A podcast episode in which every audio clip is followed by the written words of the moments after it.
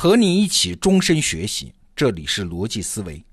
我们节目里面曾经讲过一句话，说一个技术啊会被发明两遍。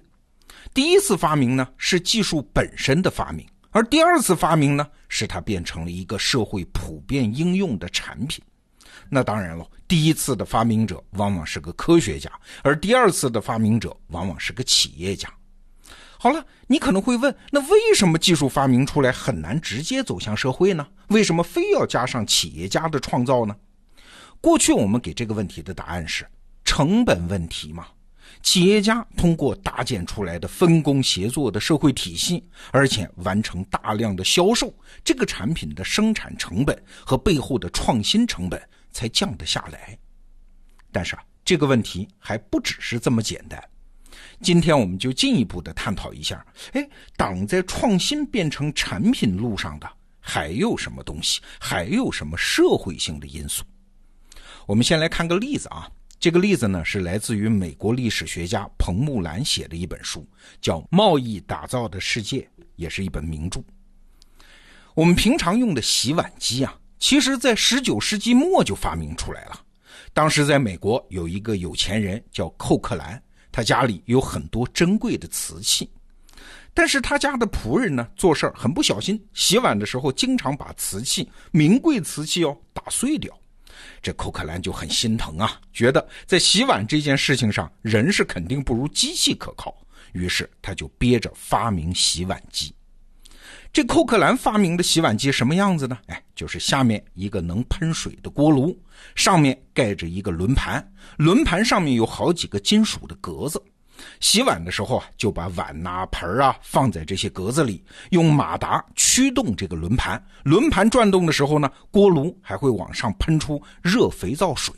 哎，这种结构和我们今天的洗碗机非常接近，而且洗碗的效果也很好啊。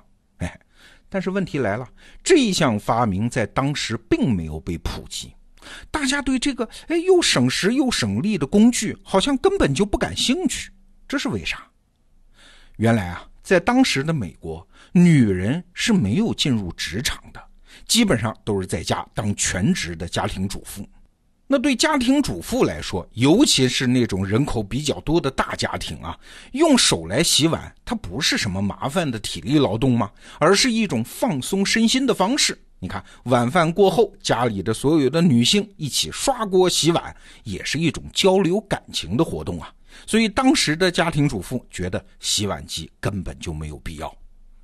但是，到了第二次世界大战的时候，社会条件变了。因为战争的规模空前巨大，很多男人都上了战场，国内市场缺乏劳动力，很多女人就走出家庭进入职场。那女人做家务的时间就少了，再也不能保证每天在家洗碗了。那这个时候已经被发明好多年的洗碗机又被重新发现，而且做了一些改进，逐步演变成我们今天熟悉的样子。但是请注意啊，它的基本的结构和工作原理。仍然和它刚发明的时候没有啥差别。你看，一项创新的普及需要足够的社会条件支持，这不仅是成本问题吧？更要命的是啊，那种虚无缥缈的东西，就是社会观念，它也是一个重大的障碍。我们举个例子啊，空调。哎，空调是个好东西啊，是人类社会的刚需啊。我们这代人夏天要是没有空调，已经感觉没法活了。哎但是空调和洗碗机的命运居然是一样的。现代空调是在一九零六年就发明了，但是它普及是什么时候啊？要到二战后啊。这故事说来话长，它的发明人呢是美国的威利斯·开利。但是有意思的是，开利发明空调的目的并不是给人降温，而是给机器降温。啊，当时呢，出版社里印刷流水线，一旦到了夏天，遇到那种闷热潮湿的天气，墨水就晾不干，印出来的报纸呢，字迹模糊，根本没办法上街出版。后来啊，这开利就发现，只要我把温度降低，这湿度也就跟着降下来了，流水线就可以照常工作了，所以他就发明了空调。这以后有三十多年，空调都是用来给机器降温的。比如药品、食品、胶片、纺织都用上了空调，偏偏人就用不上。哎，为啥是这样呢？主要就是价值观念在作怪。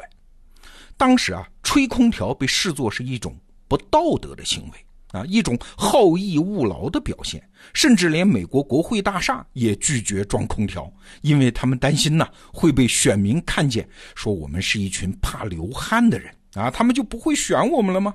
你看观念的影响有多大？这么个明显提升生活质量的东西，直到二十世纪六十年代才被美国的全民接受。最近呢，我在吴军老师的《谷歌方法论》的课程里面又看到一个例子。哎，这个例子就更深入了啊！原来不仅是社会因素哦，不仅是就业结构哦，甚至不仅是价值观念哦，连审美对一个产品的普及也有致命的影响。这个产品的例子，吴军老师的课程里说的就是青花瓷。一个产品啊，全世界人民都喜欢，人类历史上可能只有两个啊，一个是现在苹果公司的 iPhone，一个呢就是中国古代的。青花瓷，你看周杰伦有一首歌就叫《青花瓷》啊，那歌词写的里面唱的是江南小镇雨打芭蕉，特别有中国传统文化的意蕴啊。但是实际上，你翻翻历史，青花瓷出现的很晚，是随着蒙古人入主中原才出现的啊。所以严格的说，青花瓷并不是汉人文化的独立作品。哎，为什么？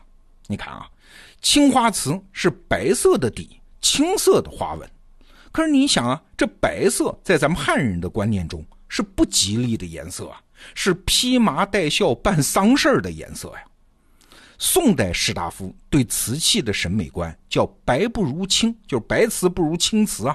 相比于白瓷，他们更喜欢青瓷，因为青瓷上面那一点点颜色的变化和差异，在他们看来特别有美感。啊，所以在宋代是不会发明青花瓷的。那到了元朝，蒙古人来了，按说这文化水平、各种工艺水平，蒙古人嘛，游牧民族嘛，应该下降了才对呀。哎，反而青花瓷在这个时代突然有了一个崛起性的爆发啊，白瓷有了翻身的机会。为啥？因为蒙古人在审美上是崇尚白色的。啊，在蒙古人的传说里面，他们是苍狼白鹿的后代。你看，一个苍，一个白，是不是都是白色呀？白色在蒙古人的文化里面意味着万物开始，所以蒙古族的历法里面一月叫做白月啊。蒙古包也是基本都白色的。那这白色的胎上这青蓝色的花纹又是怎么来的呢？哎，你想啊，蒙古人的足迹是遍及欧亚大陆。而且在征服南宋之前就已经征服了阿拉伯地区。那来自西亚的穆斯林在元朝叫色目人啊，我们在中学历史课本上都学过。这一批来自中亚的人对元朝的文化产生了很大影响。而穆斯林最喜欢的颜色就是青蓝色，因为干旱少雨的中东地区，水是最宝贵的资源嘛，所以在伊斯兰文化里面，天堂是充满水的世界，是蓝色的。那除了颜色之外，青花瓷的颜料也来自于波斯，就是今天的伊朗啊。元朝是继承了宋朝的开放国策，有很多波斯商人就来到元朝采购瓷器，然后卖到西亚，甚至是欧洲啊。波斯商人知道这一代人喜欢青蓝色，所以就把一种叫做钴蓝的颜料带到中国，直接参与了青花瓷的设计和监制。啊，所以你看啊，生产虽然在中国，但是销售的目的地可不见得是在中国。所以青花瓷从一开始就是一款为世界市场而打造的产品。你想想看，跟苹果公司的 iPhone 是不是有点像？我们再从青花瓷的花纹上来看，青花瓷也是一种典型的跨文化审美的产物啊。什么汉人的梅兰竹菊啊，蒙古人喜欢的牡丹芍药这种特别艳丽的花，还有西亚文化中的葡萄藤，都在青花瓷上有体现。所以啊，我们今天都知道，青花瓷中最古老、最值钱的是中国的元青花。但是大家可能不知道的是，全世界元青花最多的国家是哪儿啊？嘿嘿，不是咱们中国，而是伊朗和土耳其。吴军老师那是足迹遍天下呀。他说如果你想看元青花的藏品应该去哪儿啊？去伊朗的德黑兰博物馆或者是土耳其的国家博物馆。哎你看瓷器这项技术是由中国人首创但是第二次发明它的不是中国人也不是企业家而是全世界各个民族的审美偏好。好这个话题我们明天再做延伸啊。今天我们聊的是各种社会条件对技术的影响。